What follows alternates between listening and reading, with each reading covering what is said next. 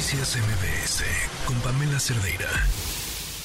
Y bueno, tanto en Morena como en el Frente Amplio por México se han comenzado ya a mover las piezas rumbo al 2024. Además de la presidencia de la República, el próximo año estarán en juego las gubernaturas de estados como Chiapas, Morelos, Veracruz, Jalisco, por supuesto, la jefatura de gobierno de la Ciudad de México. Tenemos en la línea telefónica a la alcaldesa de Álvaro Obregón, Lía Limón, que pues, se ha destapado ya como aspirante a la jefatura de gobierno de la capital del país. ¿Cómo estás, Lía? Buenas tardes. Hola, Oscar, un gusto saludarte y un saludo a toda tu audiencia. Lía Limón, pues el 2024 cada vez más cerca, tus aspiraciones me imagino siguen firmes.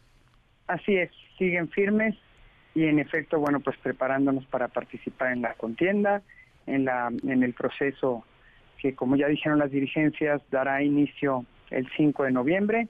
Y bueno, pues emocionada, sobre todo me parece que es un proceso el que vamos a salir más fortalecidos, el que hay que buscar salir en unidad y, y se viene, bueno, pues una contienda donde estoy segura que en el 2024 vamos a ganar la Ciudad de México. Oye, Elia, ¿cómo ves la competencia interna en el Frente Amplio? Por ahí está Kenia López Rabadán, levantó la mano también Santiago Taboada, está Sandra Cuevas. ¿Cómo ves las cosas? ¿Cómo ves a tus compañeros? La verdad es que todos son buenos perfiles, todos tienen méritos eh, en sus distintas alcaldías. Mis compañeros alcaldes que tienen aspiraciones han hecho y, alcaldesas también han hecho un buen trabajo, un trabajo que hay que reconocer y que bueno pues refleja buenos resultados en el ejecutivo. Este Kenia es una muy buena legisladora.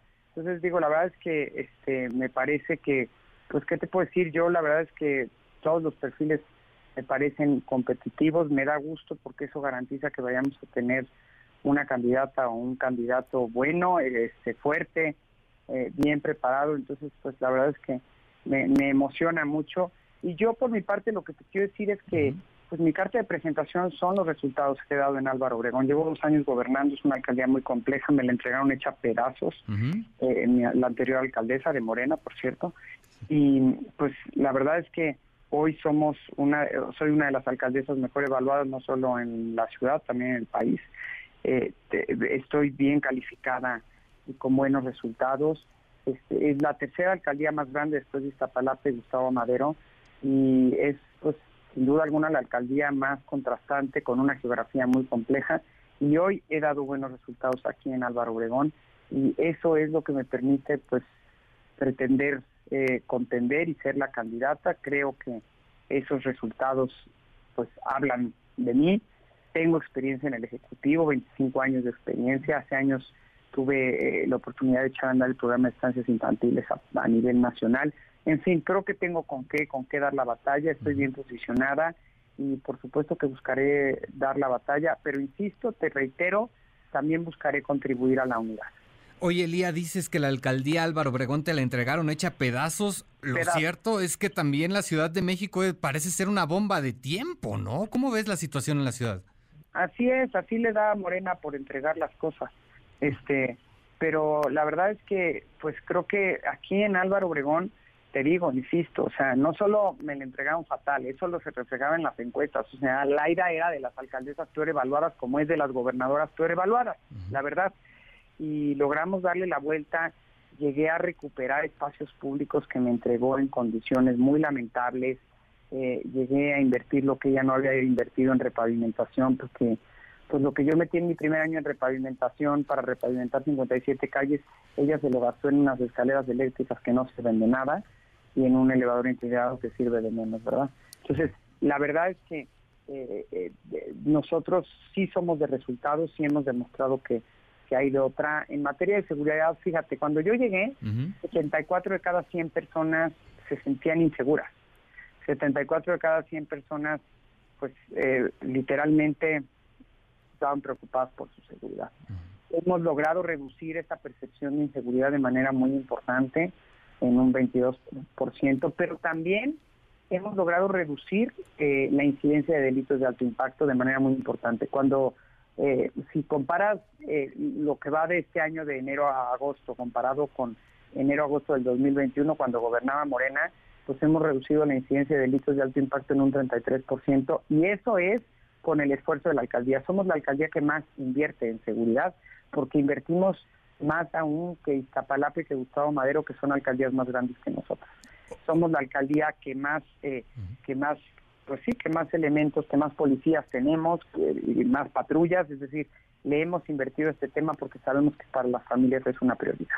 Oye, y hablando de la Ciudad de México, ¿cuáles son los, los temas que tú crees que se deben atender de manera urgente?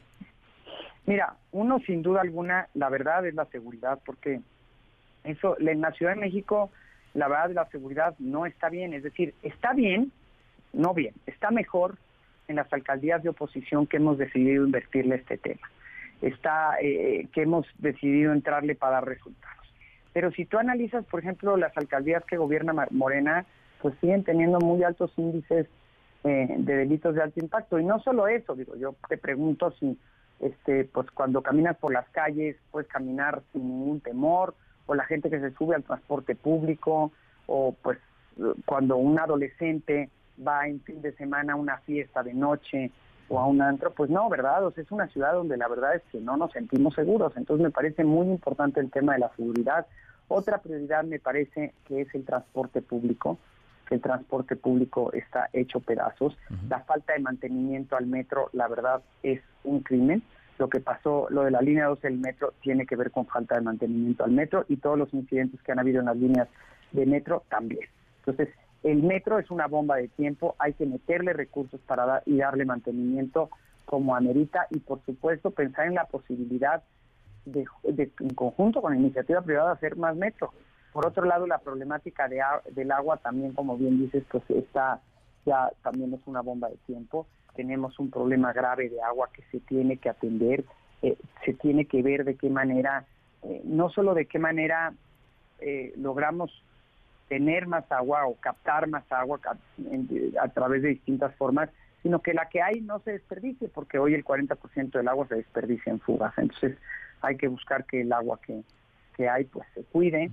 Eh, y es para eso se tiene que dar mantenimiento a la red hidráulica, en lo cual tendríamos que entrarle de los tres niveles de gobierno federal de la ciudad y de las alcaldías y también hacer una campaña fuerte de cuidado del agua, pero sí me parece muy, muy importante. que la, y, la verdad es que pues entrarle de manera conjunta, por su, tú me dices, bueno, pero ¿de dónde vas a sacar dinero? Bueno, de entrada voy a exigir el fondo de capitalidad, ¿verdad? Que Claudia ha decidido no exigirlo porque ha decidido permitir que ese fondo se vaya al tren Maya o se vaya este, a la refinería Dos Bocas, en fin, y no que llegue a la ciudad como tendría que llegar el fondo de capitalidad, que es un fondo fundamental para la infraestructura de esta ciudad. Mejorar el transporte público es urgente, no solo metro, también las rutas, este, ampliar, eh, el, ahora sí que ampliar el cablebús, que si me preguntas qué bueno hizo Claudia en la ciudad, creo que el único bueno que hizo fue el cablebús. Entonces, pues ampliar el, el cablebús, hay que retomar lo bueno que se hizo.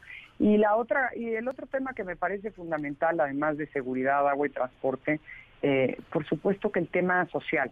Yo aplaudo el que haya programas sociales de apoyo a la gente, me parece importantísimo y soy una convencida de que esos programas no deben desaparecer.